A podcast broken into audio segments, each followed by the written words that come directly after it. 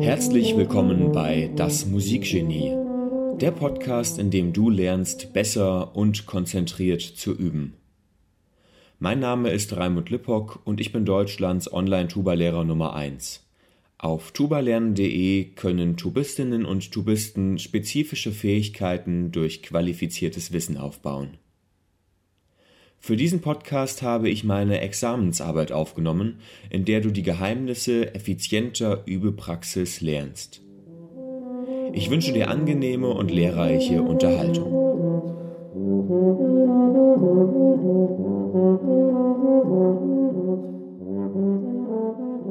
1.2 Motivation und Volition als Voraussetzungen Damit eine Instrumentalistin beginnt zu üben, benötigt sie Motivation.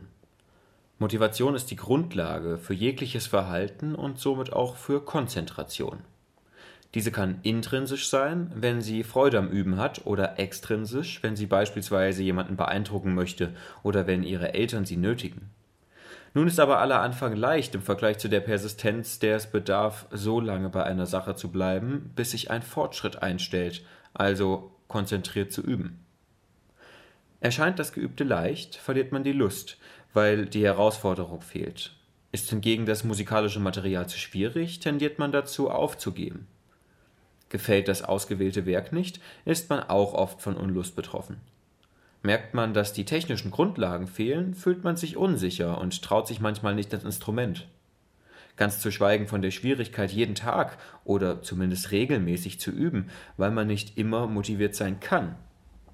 Also braucht man auch Willenskraft, Volition. Volition ist eine Form von Selbstkontrolle und lässt eine Instrumentalistin weiterüben, obwohl sie keine Motivation mehr hat.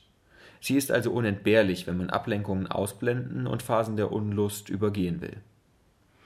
Dass diese Selbstkontrolle erfolgsversprechend ist, wissen wir spätestens seit dem sogenannten Marshmallow-Test von 1989, in dem sich zeigt, dass Kinder, die zum Belohnungsaufschub fähig sind, als erwachsene Menschen in vielerlei Hinsicht ein erfolgreicheres Leben führen, zum Beispiel Gesundheit, Finanzen, soziale Lebensumstände.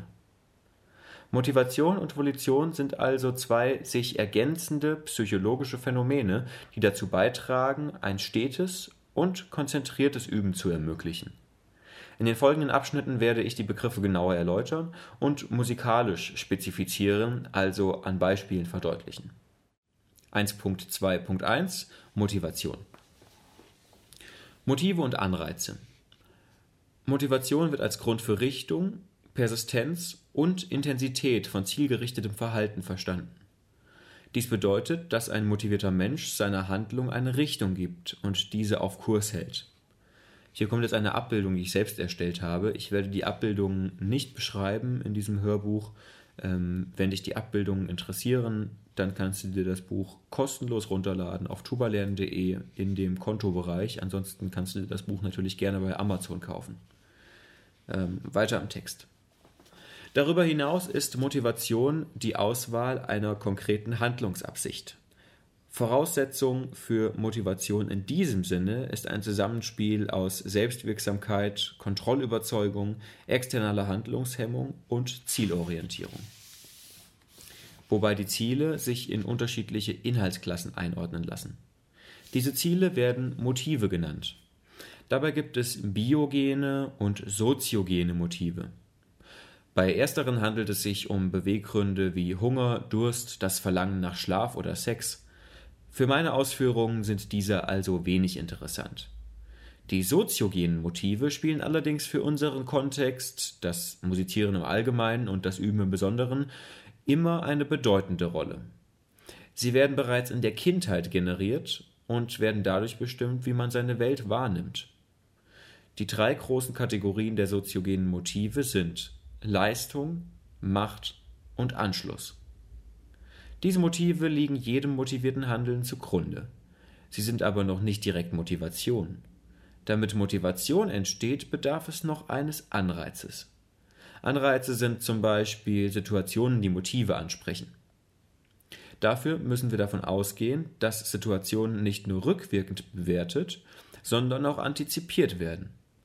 Es kann sich bei einem Anreiz aber auch um eine anziehende oder abstoßende Eigenschaft eines Objekts oder Ziels handeln. Diese hat dann einen Aufforderungscharakter.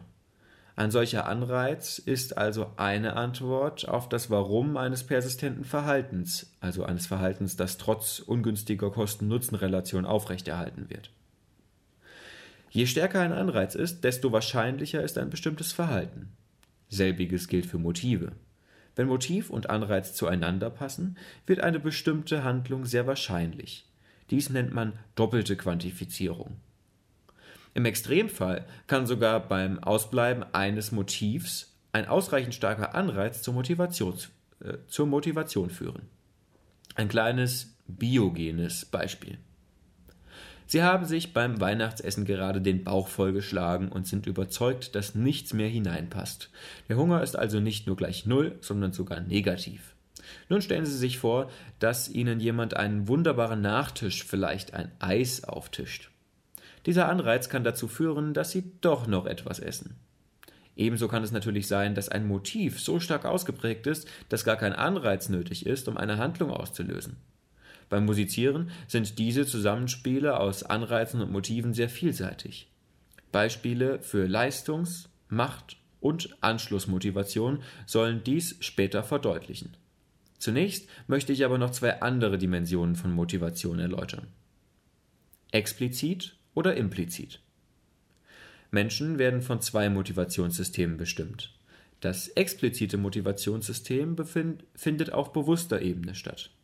Ein Anreiz wird wahrgenommen und nach bewussten Motiven bewertet und gewichtet.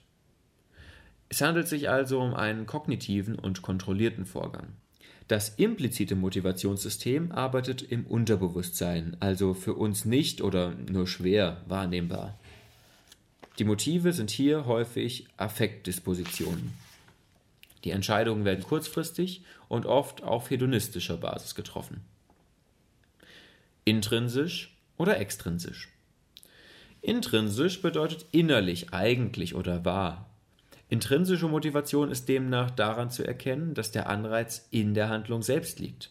So wird ein Leistungsmotiv beispielsweise direkt durch eine schwere Aufgabe angesprochen. Extrinsisch hingegen bedeutet äußerlich und nicht wirklich dazugehörend. Hier liegt der Anreiz außerhalb der Tätigkeit. Extrinsisch motiviert ist jemand, der eine Strafe fürchtet oder eine Belohnung erhofft. Wenn eine Person beispielsweise eine schwere Aufgabe nicht aus einem Leistungsmotiv heraus erfüllt, sondern diese in Angriff nimmt, weil sie Angst vor dem Ausschluss aus einer Gruppe hat, Anschlussmotivation, ist von einer extrinsischen Motivationslage auszugehen. Intrinsische Motivation ist aber immer von begrenzter Dauer und so benötigen wir zwischenzeitlich extrinsische Impulse, die uns dabei helfen, durchzuhalten. Erfolg oder Misserfolg. Motive lassen sich immer in eine Hoffnungs- und eine Furchtkomponente aufteilen, die unterschiedlich ausgeprägt sind.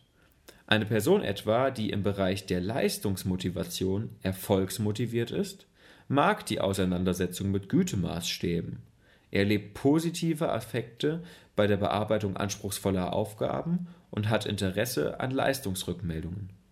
Ist sie misserfolgsmotiviert, hat sie Angst, bei Leistungsaufgaben zu versagen und scheut den interpersonellen Vergleich. Im Bereich des Machtmotivs hat der erfolgsmotivierte Mensch Hoffnung auf Machtgewinn und der misserfolgsmotivierte Mensch Angst vor Machtverlust. Jedoch entscheidend ist nicht die reale Macht, sondern das Gefühl von Mächtigkeit. Machtmotiviert ist, wer Wettkampfsituationen sucht, Statussymbole und Positionen pflegt. Wer Machtverlust fürchtet, handelt eher entgegengesetzt. Auch die Anschlussmotivation hat eine Hoffnungs- und eine Furchtkomponente. Wer hier erfolgsmotiviert ist, sucht Anschluss zu Gruppen und bis dahin unbekannten Menschen. Misserfolgsmotiviert sind eher diejenigen, die sich vor neuen Kontakten scheuen. Motivierte Musiker. Wie lässt sich der Gedanke der drei Motive auf das Musizieren anwenden? Wer leistungsmotiviert ist, zeigt ein Explorationsverhalten, hat Interesse, etwas gut zu machen und seine Kompetenz zu steigern. Eine solche Musikerin übt also gerne im Sinne des zielgerichteten Übens. Ein Indikator für Leistungsmotivation ist eine große Ausdauer im Tun. Dabei setzt sie sich gerne große Ziele und wählt schwere Aufgaben, denn diese bringen ihr bei Erfolg großen Stolz und beim Misserfolg nur wenig, nur wenig Beschämung. Leichte Aufgaben hingegen scheut sie, da sie bei Erfolg nur wenig Stolz und beim Misserfolg große Beschämung empfindet. Sie misst sich am liebsten an sich selbst, individuelle Bezugsnorm, und kann so seinen Leistungsfortschritt beobachten. Wer rein leistungsmotiviert ist, kann also theoretisch monatelang alleine in einem schwierigen Musikstück üben, um sich, wenn er es beherrscht, sofort ein neues, noch anspruchsvolleres Musikstück herauszusuchen und in Angriff zu nehmen. Natürlich kann aber auch das Spiel im Ensemble, vorausgesetzt die Herausforderung ist groß genug, ein Einreiz für die leistungsmotivierte Musikerin sein. Machtmotivation auf das Instrumentalspiel zu übertragen, scheint schon etwas schwieriger zu sein. Jedoch geht es beim Machtmotiv, wie erwähnt, nicht um die wirklich ausgeübte Macht, sondern um das Gefühl, mächtig zu sein. Beim Musizieren gehört dazu beispielsweise das Gefühl, Kontrolle über die Körperbewegungen und über das Instrument zu haben oder sich beim Zusammenspiel mit anderen Musikern beim Spielen einer führenden Stimme stark und einflussreich zu fühlen. Die machtmotivierte Musikerin fährt gerne auf Orchester- oder Chorwettbewerbe, weil sie in Wettkampfsituationen große Anreize sieht. Sie kauft sich aber auch gerne ein besonderes, teures oder seltenes Instrument als Statussymbol oder nimmt bei besonders renommierten Lehrern Unterricht. Das Anschlussmotiv wird im Umgang mit un- oder nur wenig bekannten Personen angeregt. Für anschlussmotivierte Musiker ist daher der Aufbau einer Beziehung zur Instrumentallehrerin wichtig. Außerdem sehen sie einen Anreiz im Mitwirken in Chören und Orchestern, weil sie die Gemeinschaft schätzen. Bei Gruppen, die sich neu bilden, lässt sich beobachten, wer im Bereich des Anschlussmotivs erfolgs- und wer misserfolgsmotiviert ist. Bei letzteren ist ein erstes Kennenlernen von vorsichtiger Zurückhaltung geprägt. Fehler in der Selbstwahrnehmung. Leider ist die Korrelation zwischen impliziten und expliziten Motiven sehr gering. Das heißt, was wir zu wollen glauben, ist oft nicht das, was uns im Innersten bewegt. So zeigte sich in einer Studie der Universität Gießen, dass einige der Menschen, die angaben, besonders leistungsmotiviert zu sein, in Situationen des sozialen Vergleichs stärker motiviert wurden als durch reine Leistungsrückmeldungen. Implizit muss also ein Machtmotiv vorgelegen haben. 1.2.2 Volition Volition ist der psychologische Fachbegriff für das, was man in der Alltagssprache Willenskraft nennt. Sie ist die Fähigkeit, zwischen verschiedenen Handlungsmöglichkeiten zu entscheiden. Diese Entscheidung verläuft zielgerichtet, sie ist also von Verhaltensgrundsätzen und Idealen abgeleitet. Volitionalen Prozessen gehen immer Entschlüsse voraus. Volition ist zuständig für Energetisierung, Zielausrichtung und Kontrolle des Verhaltens. Sie hilft, Intentionen trotz fehlender oder nicht ausreichender Motivation umzusetzen. Zwei wesentliche Merkmale willentlicher Handlungen sind das Visualisieren bzw. mentale Repräsentieren von Zielzuständen und die Antizipation zukünftiger Bedürfnislagen. Damit ist Volition eine Funktion der Zielstärkung und Impulskontrolle.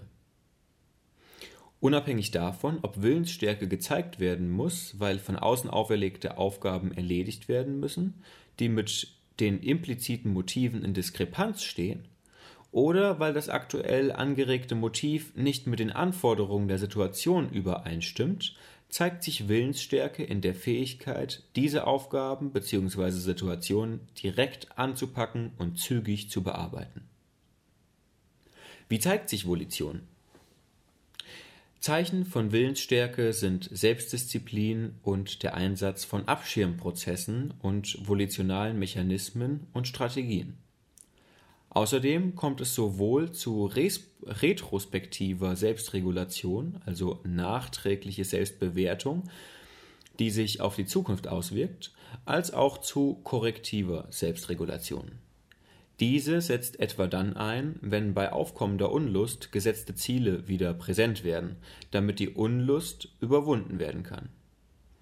Dazu werden folgende Fähigkeiten benötigt. Intentionen im Gedächtnis halten. Konzentration auf Auftrag und Verantwortlichkeit lenken. Mit sich selbst innerlich sprechen.